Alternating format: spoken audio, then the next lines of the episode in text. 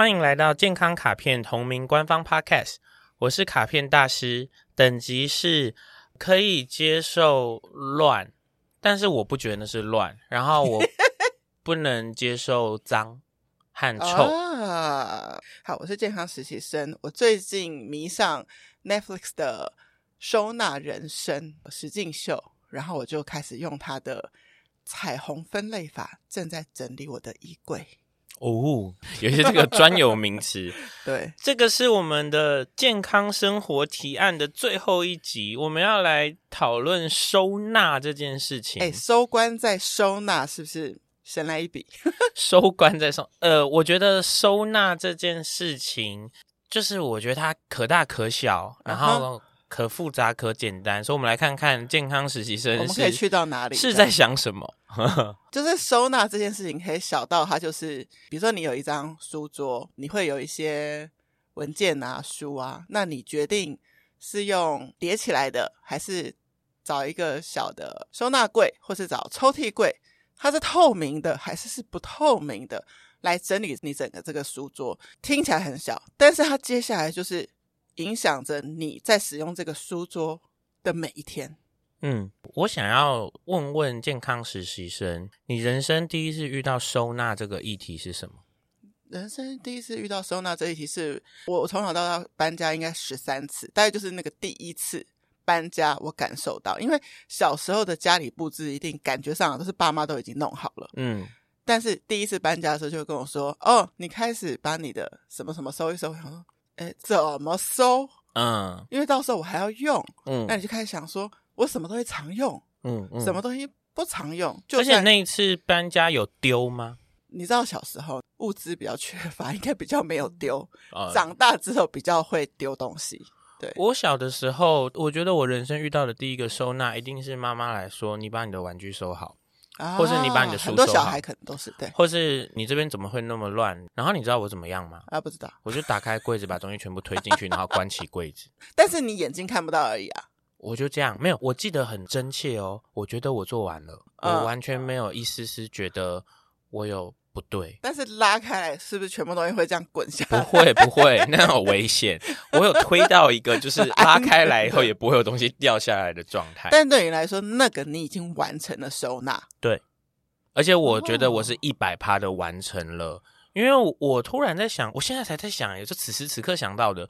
我会不会在满足我妈妈的眼睛？对啊，就是她看的时候没有乱啊。然后她看没有乱这件事情，就是我的玩具或书籍们散落在外，跟我的玩具和书籍们被塞进柜子里，对我来说其实是一模一样的事。嗯嗯嗯。我其实没有做了任何形式的收纳，因为这件事情比较像是他人怎么看的。对，嗯。那所以在你自己最理想的状况之下，因为你刚刚前面讲了嘛，你觉得乱是可接受，但你不喜欢脏跟臭，所以你理想的家并不用像样品屋那样，就是所有东西都摆的超级整齐完美，你就是可以东西是失序的，但它只要是香香的跟一尘不染，你就可以接受。我觉得那个东西是失序，并不是真的耶。就是你有没有听过一在那种很乱的办公室或很乱的桌面，但会有人跟你说：“你千万不要乱动，因为我所有的东西在哪我都知道。”有有有有有有，我觉得这个东西很有趣，就是这个很因人而异。例如说，我可能在这个空间，然后我在我的书籍我会放那个方向，我 就是喜欢在那里堆的斜斜的。嗯，例如说某一本，我就是喜欢它在最下面，所以我不管怎样，我就是会顺手把它往最下面放，在别人眼里。看起来这一切毫无章法，可是在我心里面，他们有一些些被摆放的样子。我我有一个例子，就是我有个朋友，他搬到另外一个城市，但他可以遥控他的爸妈在老家找到某一个抽屉夹层很复杂的深处的一个小东西，然后寄到台北。对对对对，因为他超奇怪的，因为他很熟悉这一切嘛。我来讲我对收纳的另外一个记忆，嗯、另外一个记忆，另外一个记忆。Okay, okay. 这个是成人，所以刚刚那是小朋友的时候。嗯，所以我小的时候是这样。我今天蛮多故事，因为这个东西我也不知道我们会讨论到哪里，我就先来丢些故事。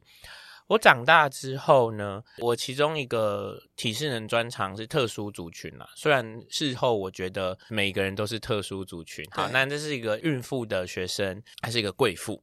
贵妇学生后来她是在我家里上课，呃，然后那时候已经怀孕结束，所以是在恢复的时期吧。嗯、然后好像她来的时候啊，她就会开始跟我说：“你真是一个生活白痴。”说你对，然后他就会开始帮我整理。就是 贵妇学生在上一对一课的前后哦，他不只是帮我整理，他会顺便指导我说：“你这个书要从最大本的排到最小本的啊，你这个东西你看你放在边缘这样子，不是看起来很不均匀吗？你这个放在中间不是很刚好吗？其实我那个时候觉得我进入一个很魔幻的世界，就是那些事呢，我其实不在意。”然后当它在更动的时候，更动出来的结果，我看起来也觉得蛮舒服的。对。然后他在进行 教学的时候，我也没有反感。对。然后那是我人生中对于收纳这件事情里一个很魔幻的记忆。原来我以为我不喜欢它被收整理好，不过它被收整理好的过程和结果，我也没有讨厌。所以我那时候一度想过，还是我真的对这件事无感。哦，哎。那你就是人生突然遇到收纳大师，但是我想问的一个关键问题是，嗯、他收纳完之后，你还找得到东西吗？他收纳完之后，我还找得到东西，因为他收的很很还是很很有很，可我就是跟哎，因为我我东西很少，然后再来就他收的很一目了然了，所以我、oh, 我始终还是很一目了然。那我觉得很有趣，你知道，在这个之后，我学会了某一些怎么收，嗯、我并没有实践呢。可是我学会了怎么收，然后我学会了一些他收的逻辑和原因，然后我反而觉得这些事我拿去应用在人生的其他层面。哎，你这个才叫做收纳人生。我学会了一些整理方法，然后那个整理方法可能不是用在那么实体上的东西上，因为我可能不那么在意，可是我可能很在意一些心理的盘点。或者是心理的存放方式，或是心理的排序，我觉得那个倒是就是一个有注意我那件事情的地方。收纳人生有一集我印象很深刻，就是我不知道你知不知道金发尤物？我知道金发尤物，他们去整理金发尤物这个女主角瑞斯维斯彭的衣柜，然后他们、欸、我有看过这个耶，所以我看过收纳人生呢。对，所以他们的 逻辑就是金发尤物这个剧。对，他是极端重要，所以他们给他一个很特别的展示的方式，甚至把狗狗都展示出来，对对对，用挂的方式。但其他东西就是顺着颜色分好，让它好找就好。我记得他们就是顺着它的剧的重要性，然后或是年代或是什么，然后有一个排的方法。对，对，所以这个也某程度回应你的刚刚的故事嘛，就是他们也是把女主角把自己的衣柜先交给一个别人。但是别人整理完之后，他觉得是很好的，嗯。但你说叫他再自己去做，他说他也做不到。他说：“呃，我下次可以再请你们来做吗？”嗯嗯嗯嗯。而且他们梳理了他的衣柜摆设的时候，是透过梳理他的人生经验来创造这个结果的。对，我觉得这件事情会让我想到一个，我人生有一个时期。有一个时期，哎，我不知道，那说不定是一个逃避。对，我人生有一个时期，就是知道自己该要写作业或该要念书。可是我在写作业或念书之前，就是会先来进行一个整理书桌，然后，然后会超过时间，来不及写作业。我跟你说，我跟你说，这个很有趣。其实我是擅长写作业或擅长念书的类型，所以我可能写作业或念书。花的时间最后面、哦、很快，最后面可能是十五到三十分钟，那.我可能在整理书桌的时候花了一个小时。家长会不解，就说你怎么不赶快开始念？为什么我叫你念书，你要考试了，你为什么一直在整理书桌？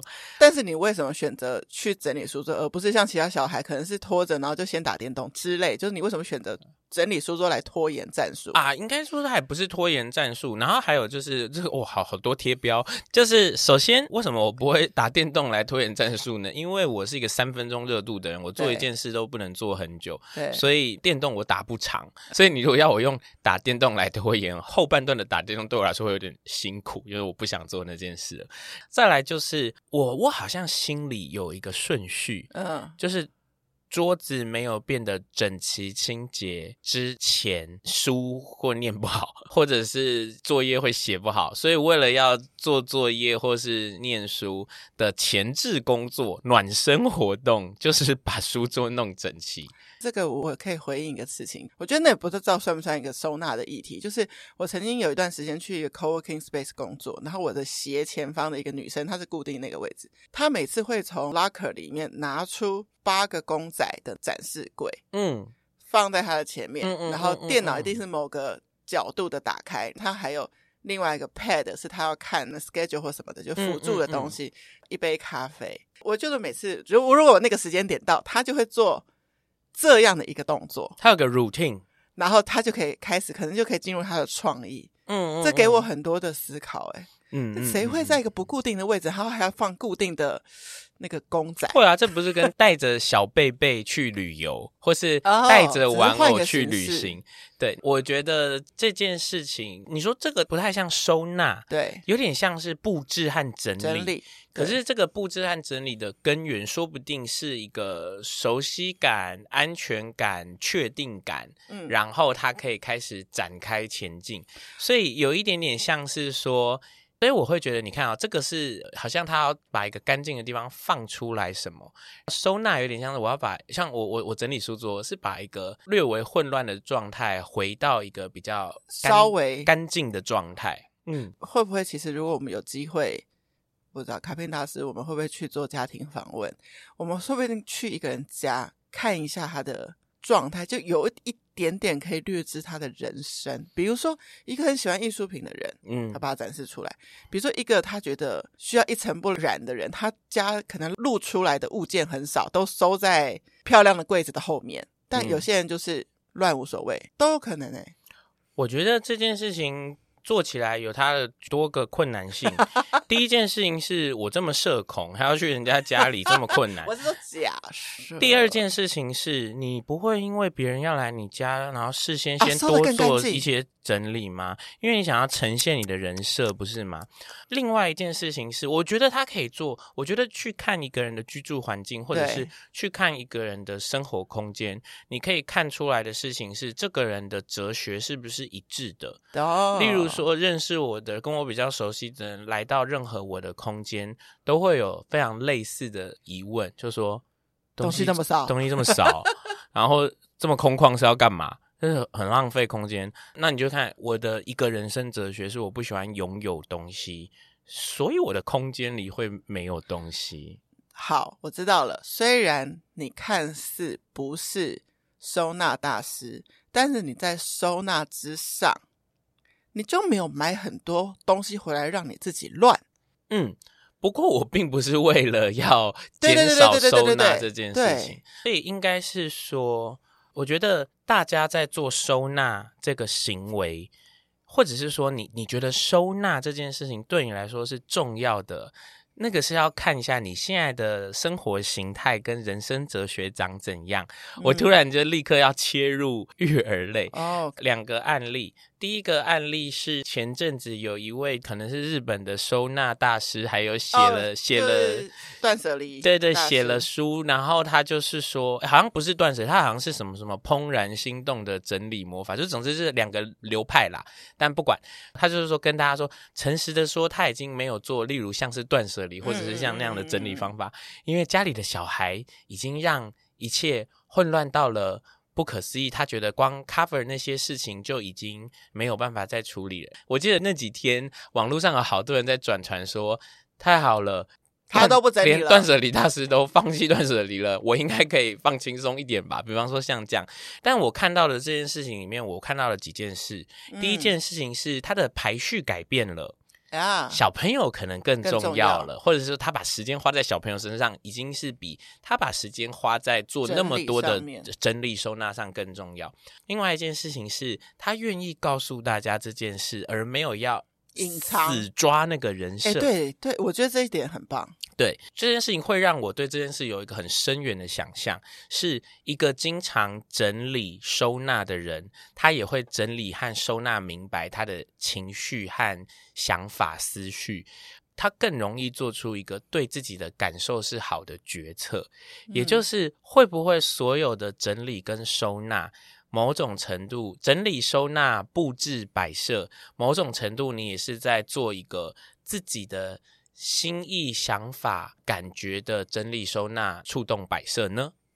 真的，你让我想到我某一阶段的人生，那时候是反正家里的三个人从三个地方分别。带着自己拥有的家具来到了同一个空间，就三个人搬到同一个地方。嗯，然后可能当时我们就有，比如说五个书桌，但只有一个床垫或什么，就是它是一个就是有什么来什么的状况。我那时候心情居然是很兴奋，我们可以来重新设计了。嗯嗯嗯，对，所以某程度收纳这件事跟那个时候的人生。阶段是有一些关系的，但是如果那个排序又改成哦，我可能那时候希望哦，赶快把家弄成这三个人都可以住起来舒服的样子，所以这是我的第一个排序。我会为了这个原因而去收纳，我比较不会为了收纳而去收纳。嗯，我突然在想这件事，因为刚刚你讲这个例子。会让我想到的另外一件，就是说有很多收纳跟整理需求的人，是不是因为他有很多获得东西或采购东西的一个前提需求，然后他开始增加新的东西进来之后，然后他要去决定决定要怎么摆、怎么收、怎么放，来营造一个新的阶段的方向嘛？那我觉得这件事很有趣耶，嗯，他去买东西这件事。